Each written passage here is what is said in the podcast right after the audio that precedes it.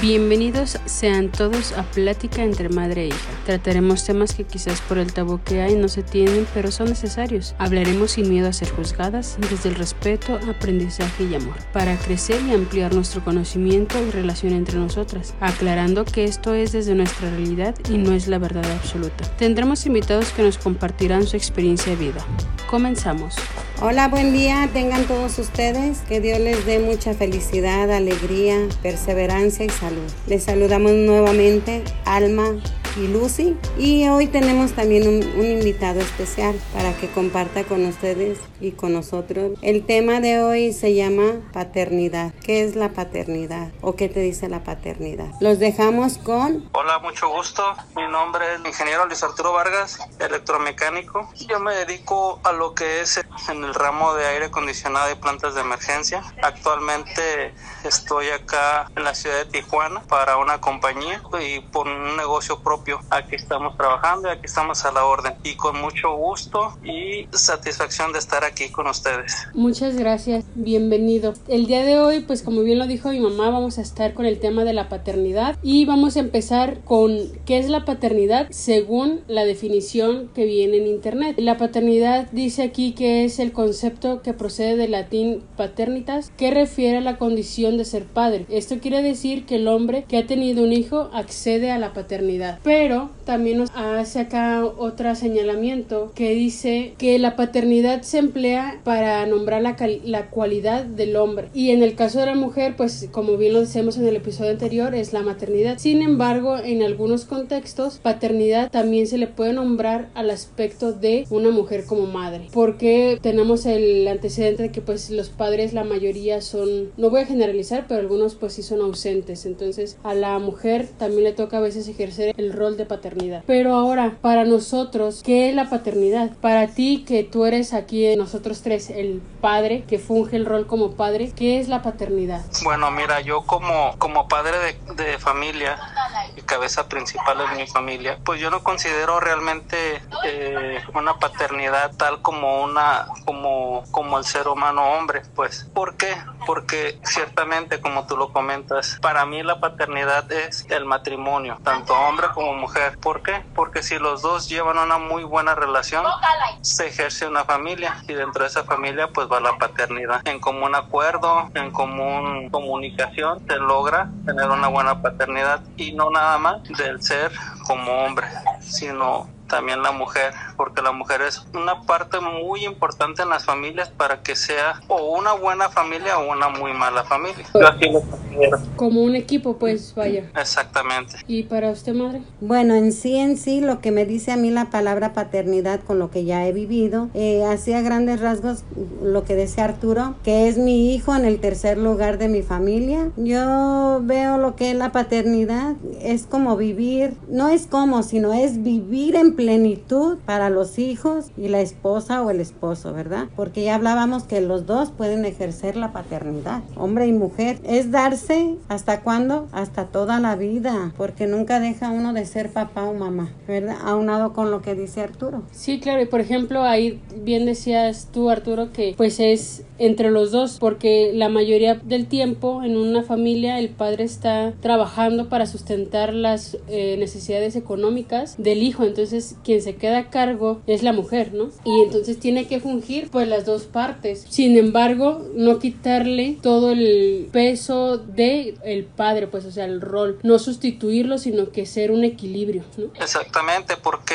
por ejemplo, ahorita como lo que decía mi mamá, llega el hombre cansado de trabajar, hay que hacer más cosas, hay que atender, hay que ver a la familia como tal. Pero ¿cuántos casos no se dan, o yo he sabido también, de que llega y, y quieren ejercer la paternidad como, como un ogro, como un, mira, tu hijo hizo esto, mira, tu hija hizo lo otro, ten, tú regáñalo porque a mí no me hacen caso. Pues no, eso no es una paternidad. ¿Por qué? Porque realmente la paternidad, creo yo, quien la lleva, pues es la mamá que está más tiempo en casa. Ahora, en estos tiempos donde ya los dos trabajan, con muchísima más razón tendría que haber mucha comunicación comunicación entre ambas partes. Y eso es lo que nos lleva a la siguiente pregunta. ¿La paternidad era lo que tú esperabas antes de casarte? O sea, ¿era lo que te imaginabas? ¿Era lo que veías en películas? ¿O es completamente diferente a la realidad que estás viviendo ahorita como padre? Bueno, mira, sinceramente yo eh, cuando yo me casé, pues no, realmente yo no, no, no me visualizaba con, ser padre todavía, padre de familia, o no muy pronto. Y el vivirla ya ahorita como tal, pues es algo que no esperaba en su momento, más sin embargo ahorita creo que la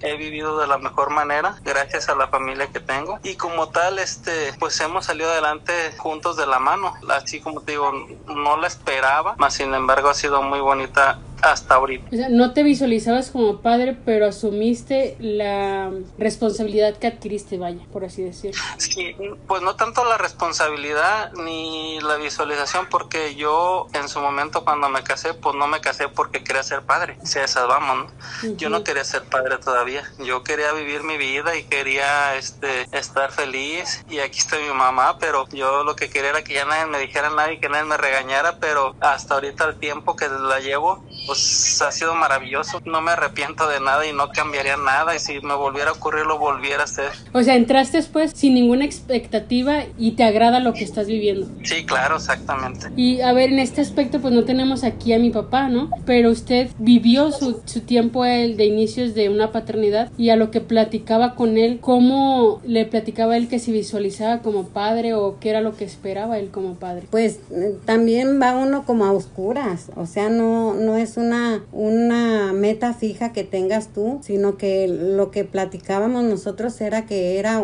iba a ser una familia diferente a la de donde él vivía diferente a la donde yo vivía, porque se hace una familia completamente diferente. Entonces tú debes de platicar y nosotros platicábamos de qué era lo que no queríamos en nuestra familia de como copiar de ellos, ¿verdad? Y queríamos nuestra familia única. Y él decía que se sentía realizado, se sentía bien. Él era feliz como, como vivía madre. Era muy feliz, a mí me tocó este verlo, dio todo por nosotros, lo hice, hizo todo, lo que estuvo en sus manos, pero era muy feliz. Y, y hasta el último día casi de su vida trabajó para ustedes, para mí, y él estaba muy agradecido con Dios por tener la familia que le tocó, que Dios le dio. A lo mejor ahorita y en estos tiempos ya no se dan familias tan numerosas y pues entiende, ¿verdad? Pero ya les hemos platicado en episodios pasados por qué nosotros decidimos tener tantos hijos. Ahorita a lo mejor pudiera ser que nos cuestionen o nos juzguen porque tuvimos muchos hijos. A lo mejor no les dimos todo lo que ellos querían, pero hasta ahorita ninguno me ha dicho, la voy a demandar por haberme tenido. Yo no le pedí venir a este mundo, ni ninguno me ha dicho hasta ahorita. Entonces, como ya ahorita a lo mejor viene esa moda, ¿verdad? Que, que te pueden demandar por, por haberte traído al mundo sin haberlo pedido, pero eso ya como dice doña Chonita, esa es otra historia. Y tú, eh, ahorita hablaba mi mamá del romper como los patrones de sus familias. ¿Tú te llevas algo positivo de la paternidad que ejerció mi padre o nuestro papá pues a tu núcleo familiar, a tu cómo llevas el ejemplo del, del padre o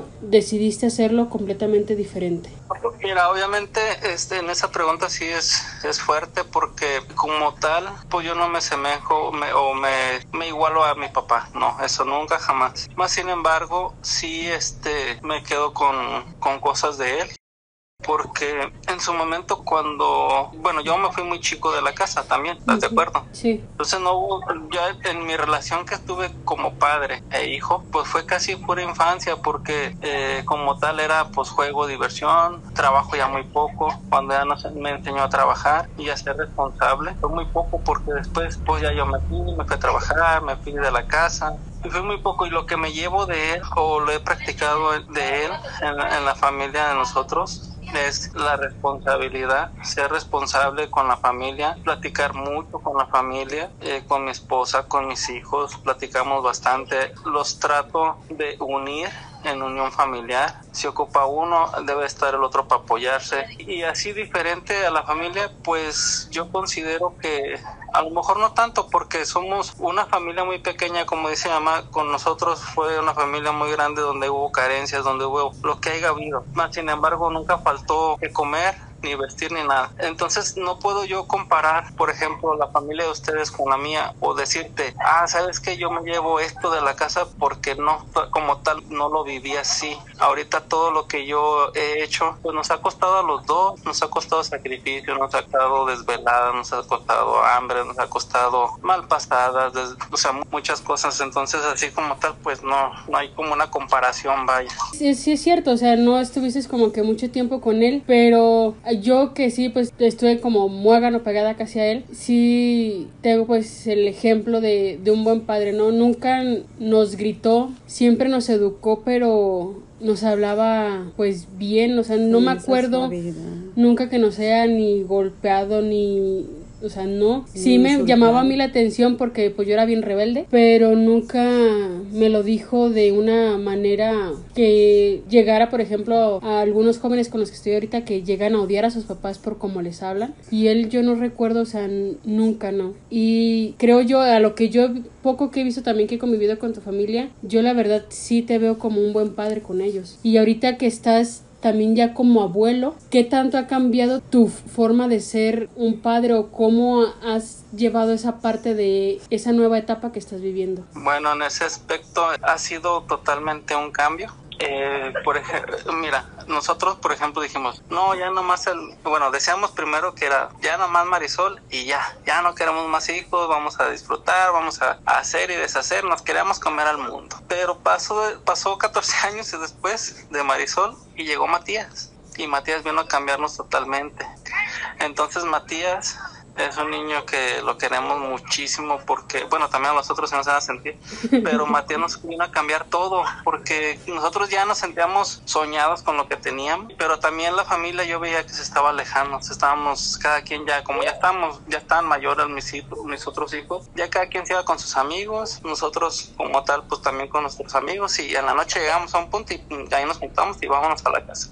Y eso, de Matías vino a cambiar todo eso, hubo otra vez este, una unión familiar, Matías nos juntó nuevamente, nos empezamos a unir más ya no nos separamos tanto. Todo eso, eso que veníamos perdiendo se volvió a cosechar nuevamente. Y ahorita con Asael, Asael es este otro niño muy lindo también, que como tal no es nuestro hijo, más sin embargo así lo vemos. ¿Por qué? Porque pues nosotros lo tenemos prácticamente todo el día, nosotros lo cuidamos, somos, aparte de ser sus abuelos, somos sus niñeros y el niño está feliz y encantado con nosotros. Entonces, eh, nosotros lo vemos como, como que, ching, otra vez empezar. Porque pues sí, le están los papás y ellos le dan todo, pero al final quien cambia pañales, quien hace bibis, quien hace de comer para el niño, pues somos nosotros. O quien lo lleva de la mano, vente, vamos para acá, pues somos nosotros, porque ellos pues trabajan. Sí, claro. Entonces, pues vuelve a cambiar otra vez todo nuestro sistema. Cuando decíamos, no, ya no, ya, bueno, ya no más Matías, y toma, otro, ahí viene otro, y nos lo vuelven a, lo, lo queremos mucho también, y es algo muy distinto. Y se ha dejado querer pues el chiquillo. Sí, la verdad sí la verdad sí. Son etapas muy diversas, muy cambiantes, pero también se, se viven y se disfrutan, porque aparte de que uno los lirea, yo digo, porque yo también cuido a mis nietas, ya ves, a mi nieto, y se aman tanto, se quieren tanto, y aprende uno a conocerlos, aprende uno a conocerlos muchísimo y ellos a conocerte a ti. Aparte pues del amor que uno les da y ellos te dan. ¿Y qué tanto es la diferencia, por ejemplo, porque muchos escuchan de que no, es que a los nietos pues ya nada más se les y ustedes, o sea, como ahora como abuelos, ¿qué tanto es cierto esa diferencia? Pues porque están a su responsabilidad porque sus papás se los dejan a, cuidado de ustedes. ¿Y qué tanto influye ustedes en la educación de ese niño? O usted de las niñas, o sea, ¿qué tanto es esa, esa parte que les toca a ustedes porque están cuidándolos y les corresponde cierta parte de marcarles límites, marcarles, o sea, decirles esto sí, esto no, porque están a su cuidado. Pero entonces está la otra parte de que como ya no son tus hijos, pues los consientes en cierta manera. Pues bueno, mira, hablando de mi caso, nosotros cuando nos lo dejó a cuidarnos su mamá Marisol, eh, sí nos dijo, vamos, aquí está el niño, ayúdenme a cuidar, ah, órale, pues te ayudamos a cuidártelo y todo, pero déjalo con alguitas porque, este, pues no nomás va a ser puro consentir y cuidar. Si el niño se porta mal o hace mal, pues se le va a reprender. No, pues sí. Bueno, pues entonces así sí. Al final del día, nosotros en nuestro caso, pues sí lo consientes nosotros lo consentimos igual a los cuatro. Y a él también lo consentimos mucho porque está chico, porque es ahorita está en la etapa de cuídalo porque se va a subir, se va a caer, cuídalo porque va a agarrar y se va a echar a la boca, cuídalo porque ya está tirando esto, porque bueno, es un, ahorita es un cuidado para todo. Es un torbellino. sí, y, ahorita este no nada más es, pues cuídalo, no, también cuando se tiene que reprender, se le tiene que reprender porque cuando hace una vagancia, pues no, no nosotros, al menos nosotros, no lo permitimos de que haga una vagancia porque, porque es el nieto, porque no le tengo que decir, porque no tengo que regañar, no, aquí es parejo, y no hay favoritismo, es parejo para todos. Y más porque también tienes a Matías chico todavía, pues ese es como que va a decir por qué a él sí y por qué a mí no, ¿no? Ah, sí, porque esa es otra, también lo reclama. Oye, ¿por qué él sí lo quieres? Oye, ¿por qué si lo amas? No, a ti también te queremos y también te amamos, pero tú ya entiendes más que él y contigo podemos hablar y platicar. A él no. A él hay que decirle de tal forma, a veces hasta con signos para que entienda. Le digo, tú ya entiendes y es algo muy distinto. ¿Y usted con, sus, con las nietas que cuida? Pues eh, fíjate que son un amor, pero también, ay caraja, se pelean a veces las dos y, y luego pues les tengo que reprender también. A ver, se aplacan, las, las quiero mucho y si no se aplacan, les voy a dar un par de nalgadas a cada una, cosa que nunca he hecho, nunca les he pegado ni nada, pero sí las reprendo cuando están haciendo alguna vagancia o alguna cosa, ay caraja, y voy con el fajo. O sea, y, al hermano que se enfada o se cansa o alguna cosa, empieza a renegar con ellas. Y pues no. Oye tú, si tú ya estás más grande, quieres jugar luchas igual que, que con Paco, por ejemplo, que está casi de eso. Pues no, me descuacharringa a las chiquillas y ya las trae para allá y las trae para acá y pues también lo tengo que regañar. Ay, abuela, no, pues mi hijo, es que si no. Y yo le digo a la mamá, hoy los regañé por esto y por esto y por esto. Unos fajazos le hubieran dado y que así sí, pero bueno, en mí no está pegarles siquiera este hablarles recio, así les llamo la atención y todo, pero ahorita, hasta ahorita no ha habido necesidad de darles sus nalgadas y otra cosa que no me gusta tampoco insultarlos, porque cuando reprendes a alguien no se le reprende con insultos ni con, ni con malas palabras, ¿verdad? Porque menos entienden. Hay que reprender pues como decía tu papá, sin gritos y sin malas palabras esa enseñanza nos dejó, ¿verdad? Así es. Y ustedes, pues ya como padres, yo vuelvo a repetir, pues no tengo hijos, gracias a Dios. Pero ¿cuál creen que es la importancia de una paternidad deseada? Porque bien puede ser que se te presentó como por ejemplo tú que dices que no estaba en tus planes, pero pues agradeces este aspecto que estás viviendo, esta forma de vivir tu paternidad, pero ¿crees que hubiese sido mejor si lo hubieses deseado o está bien así como lo estás viviendo? Bueno, es que, mira, por ejemplo, en nuestro caso, cuando nos casamos, nosotros deseamos casarnos los dos, obviamente, si no, no lo hubiéramos hecho. Entonces, eso sí fue deseado. Cuando ya vino Arturo, nuestro hijo, el mayor, él, él llegó después de casado dos años después, porque también lo deseábamos. Pero antes de eso, ya sabes, el de el clásico de que, ay, se casaron porque está embarazada. Ah, cuando ya dieron cuenta que no está embarazada y, y papá no, el de que te meten presión para que ya seas mamá, papá, como que si fuera una obligación, el que ya te casaste si tienes que ser mamá y papá. No. Entonces, cuando ya, cuando ya viene Arturo, pues nosotros nos sentamos a platicar, lo deseamos, lo, lo pedimos y, y, vimos que era el tiempo necesario para hacerlo y, y tuvimos ya Arturo. Entonces, eso sí fue una paternidad responsable y deseada, así lo vemos nosotros.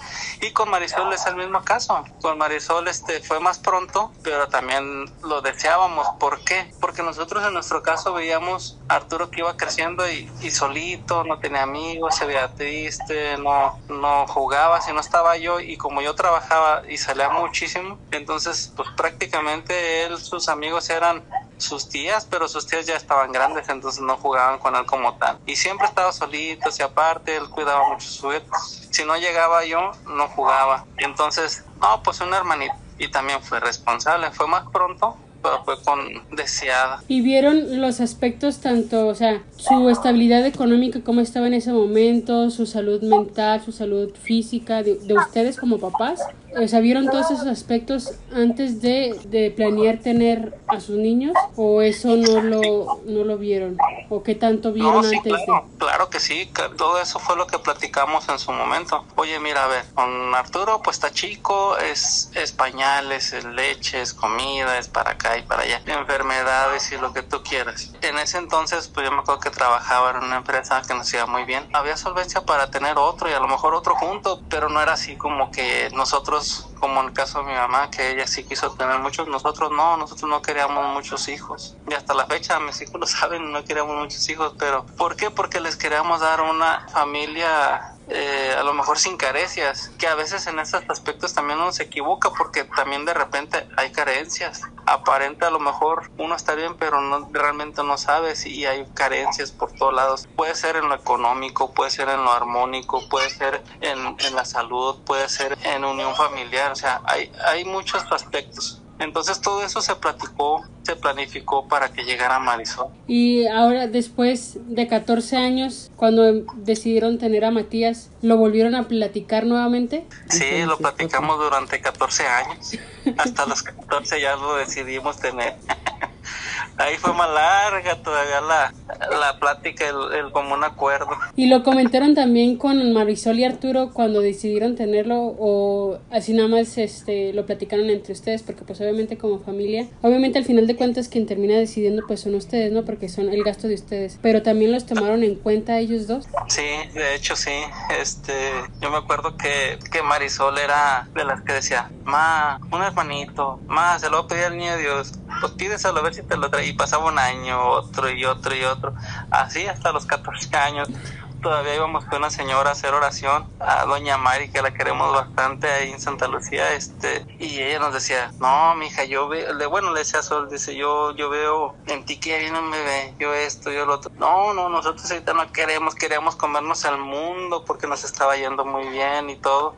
Entonces, no queríamos, no queríamos otro bebé. Hasta que ya después en, en oraciones con un sacerdote y así, nos dijeron, bueno, pues Dios quiere hacer su, su voluntad. De ti depende si lo dejas venir a este mundo o no. Entonces ya de ahí, pues entramos en oración, platicamos con los muchachos y ya nos, nos dijo Sol, pues Señor, yo estoy aquí dispuesta, hagas en mí tu voluntad. Y 14 años después, pues, cuando se hizo esa última oración, pues llegó Matías. A de cuenta, ahí lo estaba diciendo, me acuerdo que eran las fiestas de octubre, Día del Pueblo. Y para el final de las fiestas ya está, está, nos enteramos más bien que ella tenía un mes de embarazo y no sabíamos. Ahora sí que dejaron que el señor actuara. Sí, Y usted, bueno, ya habíamos comentado un poco en el episodio anterior, pero su versión. Y cuando lo platicaron en unión con mi papá, para los demás, por ejemplo, los niños los tuvo los cuatro primeros. Y ya cuando nos tuvieron nosotros como niñas, también lo comentaron con ellos, que iban a tener más niñas, que habían decidido tener más niñas. Sí, es que eh, todos sus hermanos, no sé si Arturo se acuerda, querían una niña, porque en la familia en todos había niñas y nomás aquí conmigo no. Entonces yo me acuerdo que tuve un accidente y me levantó la, la ambulancia de donde tuve el accidente, un choque de camión y pues me llevaron al hospital. Y me acuerdo que ya venía la ambulancia y decían ellos que ya venía yo. Ahí viene mi mamá con la niña, ya tiene, no sé si te acuerdas, hijo sí, sí, sí, me acuerdo. que ya les iba a traer la niña. Entonces, pues estaban bien emocionados que ya les iba a traer la niña. Pero no sé, cuando te pones en las manos de Dios y, y pues tú haces lo que te corresponde, pues llegó la Susi primero y luego ya dice tu papá, pues hay que tener la primera niña ya, al cabo ya el Gustavito ya el más chiquito de los niños ya tenía cinco años, entonces dice ya hay que tenerlas porque si no nos vamos a hacer viejitos y no las vamos a disfrutar. Y mira, Dios nos dio licencia de disfrutarlas a las tres. Y ya cuando nació la otra, pues ya también las planeamos porque ni modo que una niña se quedara sola entre tanto viejo, pues no, obviamente no, porque la iban a hacer o bien vaga o bien chiqueada, chillona y no sé. Y la que fue saliendo vaga fuiste tú, la más chica porque fue a la que te dieron más como más rienda suelta a todos o yo no sé en qué en qué consistió eso de que creíamos que las niñas eran más más pasivas, más más tranquilas, más quietas. Sí, trabajamos con Susi y luego vino Gaby a los dos años y me acuerdo que las traía como muñequitas, me decía la gente. Ah, pero llegaste tú, que no te gustaba el vestido y por allá lo aventabas y te gustaba andar en camiseta y short. Y ¿Todavía? eran cambios muy diferentes, que yo te hacía tus vestidos bordados y toda la cosa y llegábamos de donde fuéramos y tómala, por allá aventabas el vestido. Y ellas no, ellas diario muy cuidadosas con sus vestidos, hasta sus calcetines les bordaba y todo, y muy prendiditas que andaban diario. Y tú eras bien diferente, bien diferente. Entonces a todo eso se expone uno y más, ¿verdad? Porque cuando tiene uno muchos hijos, aprendes a conocerlo a uno, a otro, a otro, a otro, en gustos, en el carácter, en todo lo que te dan. Le decía a tu papá, ahí viene fulanito, ay, ¿cómo lo conoces? Pues en el caminado, fíjate, sin verlo, uno les escucha el caminado de que ahí vienen, va llegando fulano, va llegando sutano. Y así los va uno conociendo a todos y aprende uno junto con ellos. Muchas cosas. Sí, porque bien lo decíamos anteriormente, ¿no? Nadie nace sabiendo ser papá. No, nadie. Ni hay una escuela que te diga, hay tantos años de estudio para ser un buen padre o una buena madre. Pues no, no lo hay, vas aprendiendo sobre la marcha y sobre el, también los ejemplos que tienes pues en casa o con las personas de tu círculo. Pero creo que también es parte de una paternidad deseada y responsable, ¿no? O sea, obviamente no tuve esta preparación antes, pero yo soy responsable en la decisión que adquirí, yo soy responsable en el cuidado y crecimiento de estas personas que yo decidí traerlas al mundo, ¿no? Sí, porque Ahí si, si nos retrocedemos al episodio pasado, todos no, no me pidieron venir al mundo ninguno. Tu papá y yo elegimos y decidimos quién venía. Y primero decidimos por los hombres y luego ya después decidimos por las mujeres. Esa decisión la tomamos nosotros juntamente, claro, poniéndonos en las manos de Dios. Y a nosotros lo que nos ayudó mucho también de ejercer nuestra paternidad, maternidad responsables, es que desde muy jóvenes en nuestros matrimonios nos pusimos a aprender, nos integramos a un grupo o a otro grupo, a un estudio de esto, de lo otro. Y nos ayudó muchísimo, muchísimo el andar en la parroquia y el andar en, en diferentes grupos de, para matrimonios específicamente, porque ahí aprendíamos muchísimas cosas, diferentes versiones de, de todos los casados. Fíjese que, perdón que le interrumpa, pero recuerdo yo que yo sí estaba, cuando era más chica, a veces me molestaba porque estaban allá metidos en el templo y a veces nos dejaban a nosotros así como que no estaban, estaban preparándose sí muy allá, pero a nosotros aquí nos dejaban o, nos llevaban allá con ustedes, pero yo sí sentía la falta como ustedes de papás presentes y no sé, o sea, está chido que se preparen, pero pues tampoco no es como que descuidar, no sé, esa parte a lo mejor de un momento de calidad que lo pudieran haber tenido de más de chiquitos, no lo tuvieron porque estaban allá preparándose para ayudar pues a los demás. Y también a ustedes porque a lo mejor tú sentías eso, pero siempre les dimos tiempo de calidad. Procuramos darles pues tiempo de calidad. Y creo también, no sé, como decía Arturo, a él la sociedad decía que pues estaba como duro y dale de que ¿cuándo te vas a casar?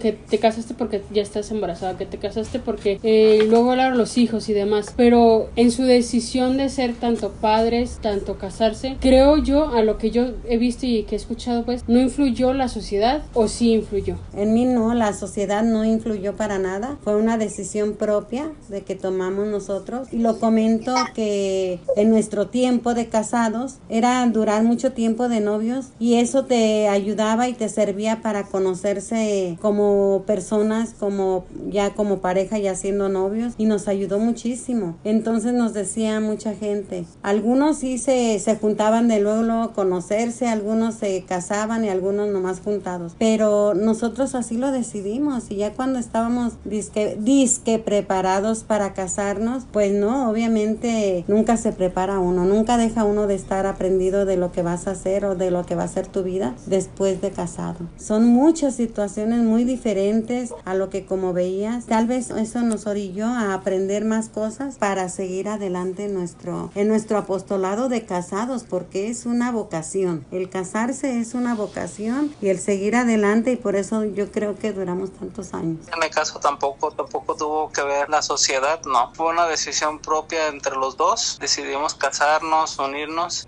y en mi caso, como dice mamá, pues se usaba que durabas mucho tiempo de novio y ya después si se daba te casabas. Yo en mi caso no, duramos muy poco de novios antes del, de, la, de que nos casáramos, pero hasta la fecha seguimos viviendo como novios. Creo que es lo importante, yo lo decía en el episodio del matrimonio, ¿no? El nunca dejar que se apague esa llama que los enamoró en un principio, ¿no? Sí, exacto. Nosotros ya pues mm, acabamos de cumplir, ahora en mayo acabamos de cumplir 25 años de casados. Y te digo, pues hasta la fecha seguimos viviendo como novios. yo en mi trabajo pues me toca salir para un lado y para otro, disfruto mucho mi trabajo, lo hago con muchísimas ganas y ánimo y corazón para salir adelante y todo eso, pero eso también nos ha originado el, el conocer muchos lugares. Y a esos lugares yo cuando hay oportunidad pues me llevo a mi esposa, a los muchachos ahorita ya no, pero me los llevo y le digo, vámonos, nos vamos a ir de luna de miel otra vez, de luna de miel, sí, vamos a ir a, voy a ir a trabajar a tal lado, voy a hacer nada más unas revisiones, pero voy por dos días y dos, dos, tres o la semana, lo que sea, pero cuando hay oportunidad me los llevo, entonces cada que hay oportunidad pues a veces al año les regalo, no sé, tres, cuatro, cinco lunas de miel, entonces pues te digo que hasta la fecha no se ha acabado el noviazgo. Qué padre, y creo que eso es, también estás inculcando un ejemplo a tus hijos, pues, o sea, de cómo vivir un matrimonio o una unión con una pareja sana, o sea, no es como que con conflictos y demás, y también con esa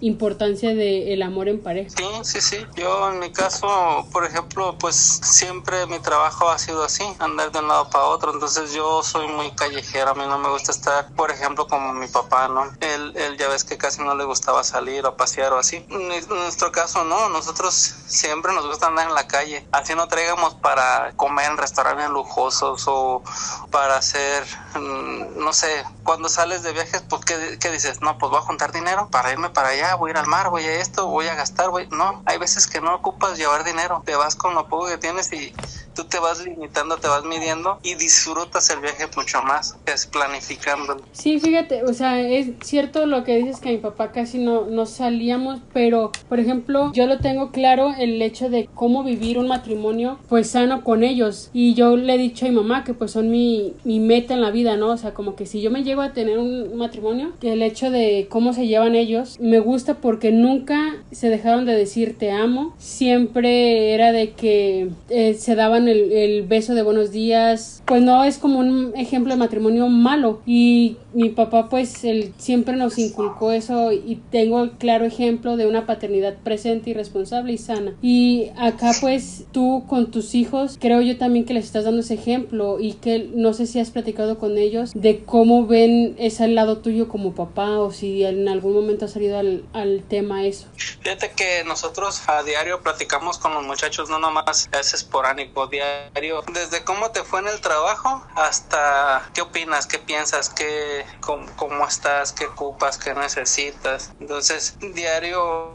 lo que yo les inculco es el apoyo, el apoyo mutuo entre ellos, porque yo lo que les digo, mira, somos una familia chica, sí tenemos, estamos rodeados de tíos, ustedes quieren, pero al final, este, pues son nada más tú, Marisol, tu hermano, y tu otro hermano chico, y al revés, tú, tu hermana y tus otros, tu otro hermano entonces les inculcamos el que tienen que verse como tal, como hermanos, como apoyo. Y más acá estando lejos, pues aquí lejos de donde están los familiares, pues es, es algo muy distinto, lo vives muy distinto. Tienes que, si quieres algo, pues tienes que conseguirlo tú mismo. Aquí hay mucha gente que conocemos ya y, te apoyan, y más de alguno te apoya, pero no hay como a lo mejor estar cerca de la familia, donde a lo mejor pides algo y te van a apoyar. Que también hay veces que no te apoyan.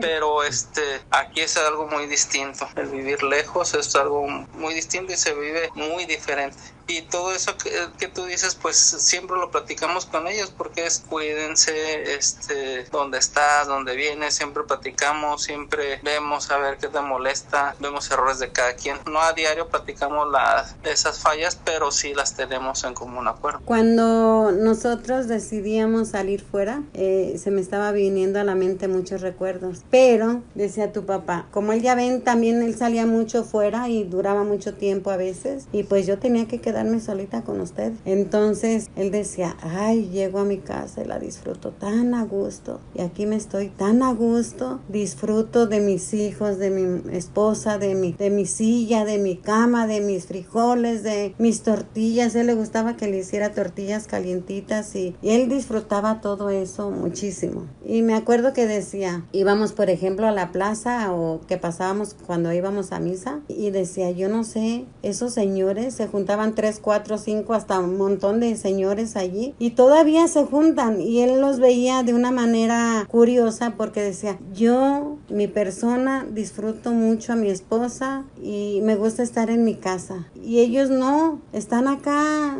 y la esposa sabe, ¿verdad? Entonces cada quien tiene diferentes versiones de cómo quiere estar, estar en su, en su propia familia, ¿verdad? Como dices tú, ustedes están acostumbrados a andar fuera y tal vez esa, esa costumbre me dejó tu papá. Ya ves que yo también soy medio floja para salir ya y eh, a lo mejor en un momento dado ya me, me, me gustaría, pero todavía no lo he pensado bien, bien, bien. Pero eso, eso teníamos, jugábamos juegos de mesa y, y, y pues aquí no la pasábamos tan a gusto. Se tomaba una cerveza, nos tomábamos un tequila o no sé, un refresco, un agua fresca, qué sé yo, algo, una botana y lo disfrutábamos tan a gusto. Y él era pleno, él era feliz. Sí, creo yo, yo también, o sea, tengo mis 32 años, 31 eh, con él. Nunca, no recuerdo ni un día, a menos de que yo estuviera enojada, pero siempre pues era de que nos sentábamos y me preguntaba cómo estaba, cómo me iba, cómo todo, o sea, siempre estaba muy interesado, a pesar de que estuviera, por ejemplo, dice mamá, salir afuera a trabajar, siempre sí,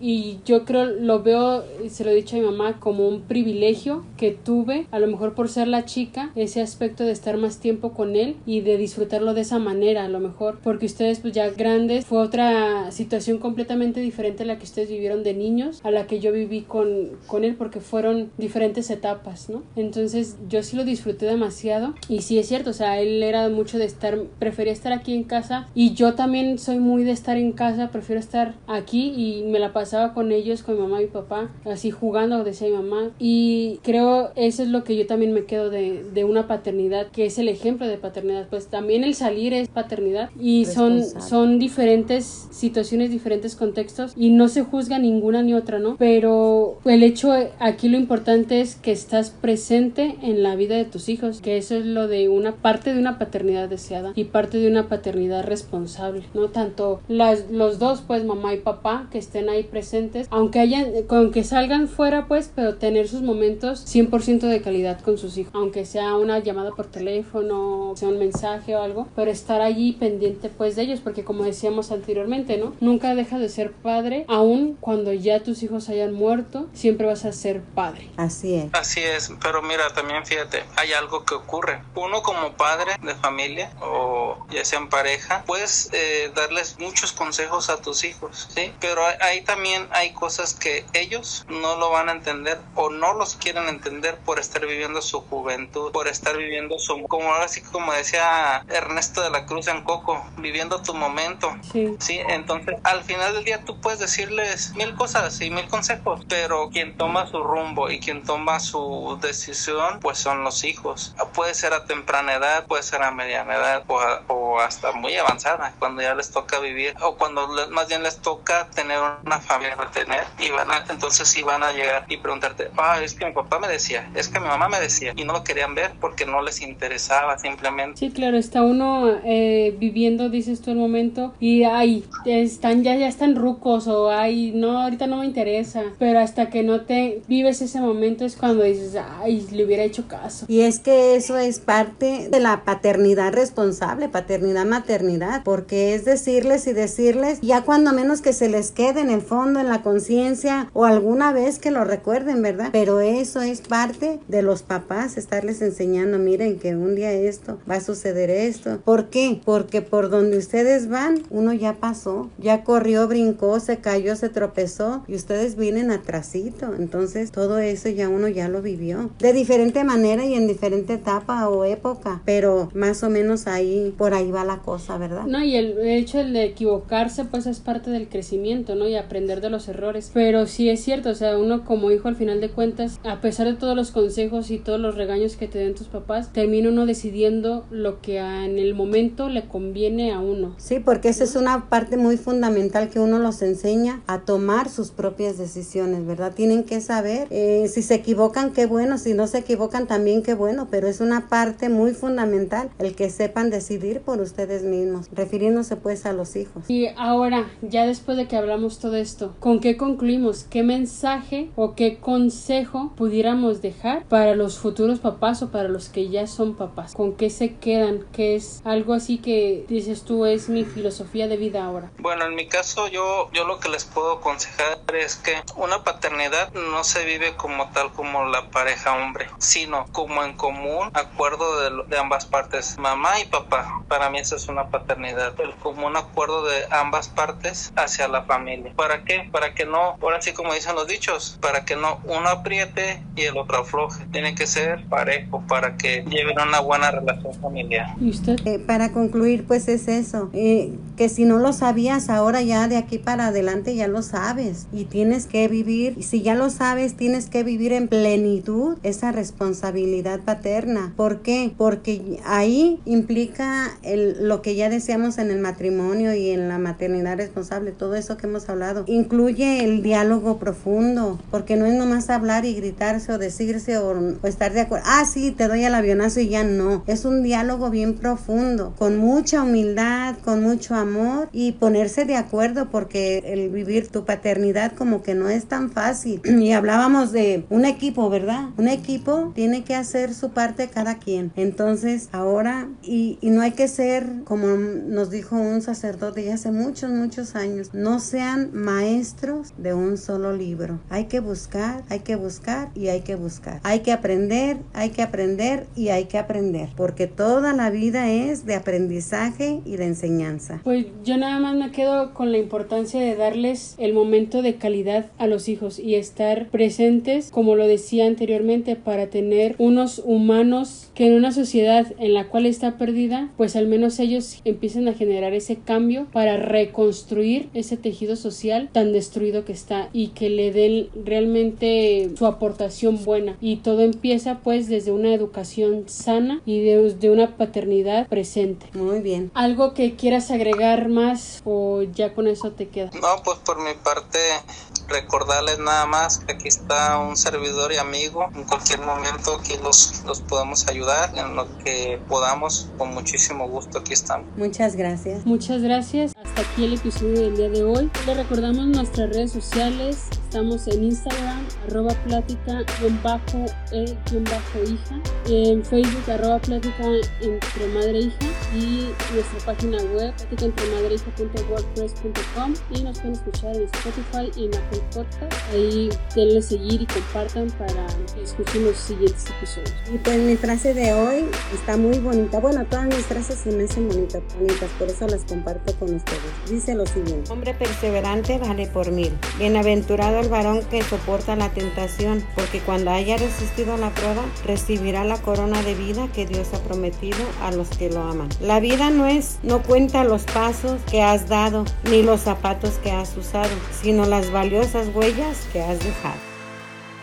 Esta parte es un bonus track, una sorpresa extra, tanto para los oyentes como también para mi mamá y para mi familia obviamente también. Es un fragmento de un video que tomamos en un retiro para los adolescentes donde mi papá expresa algunas palabras ya que pues en este podcast hemos hablado mucho de él y hemos dicho pues lo buena persona que es, ¿no? Pero pues no tuvieron el placer ni el gusto de escucharlo, ni de conocerlo, ni de saber cómo piensa. Entonces me tomé el atrevimiento de poderlo compartir con ustedes en esta ocasión, ya que pues el fragmento que van a escuchar queda también con el tema de la paternidad.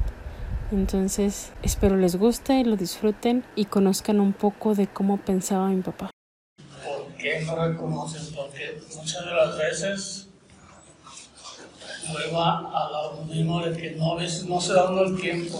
Ahí como papá yo sí estoy fallando, porque me enfoco más en arrimar lo material y no me fijo en, los, en lo que tú haces bien. Pero sí me fijo en lo que haces mal, porque a lo mejor en mi, en mi juventud, en mi adolescencia, yo no lo hice, entonces eso está mal. O viceversa, ya lo hice y no quiero que te pase lo mismo.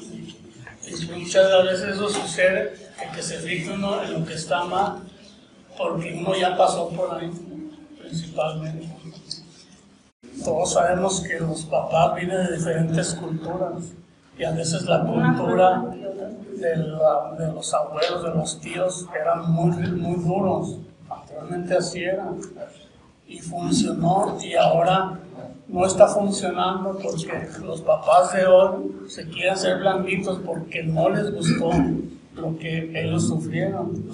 Pero si no los educas a que sean firmes, el día de mañana van a ser papás y como papás nadie nace enseñado. No hay escuela para que haga a estudiar, a estudiar tres, cuatro semestres para ser papá.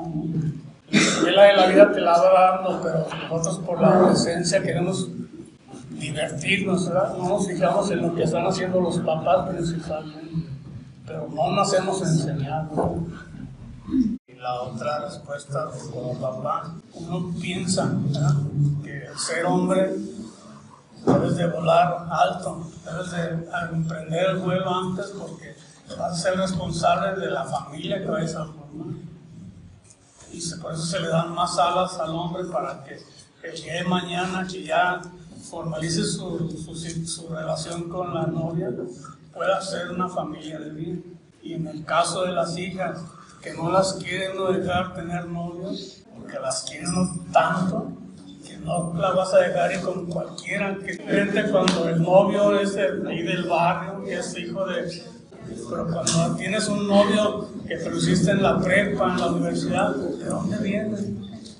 Entonces, ese es el, el celo con papá, es eso para las hijas. Por favor, esa recomendación, hablen con sus papás, dialoguen, sean realmente amigos. Realmente los papás quieren lo mejor para los hijos siempre y ese va a ser su mejor amigo. Él les puede fallar en cosas, pero los va a sacar, les va a ayudar en toda, para toda la vida. Vean qué tipos de hijos les quieren dar a sus papás a partir de ahora. Vean qué, qué hijos quieren, porque el día de mañana ustedes van a ser los papás. Adiós. Gracias.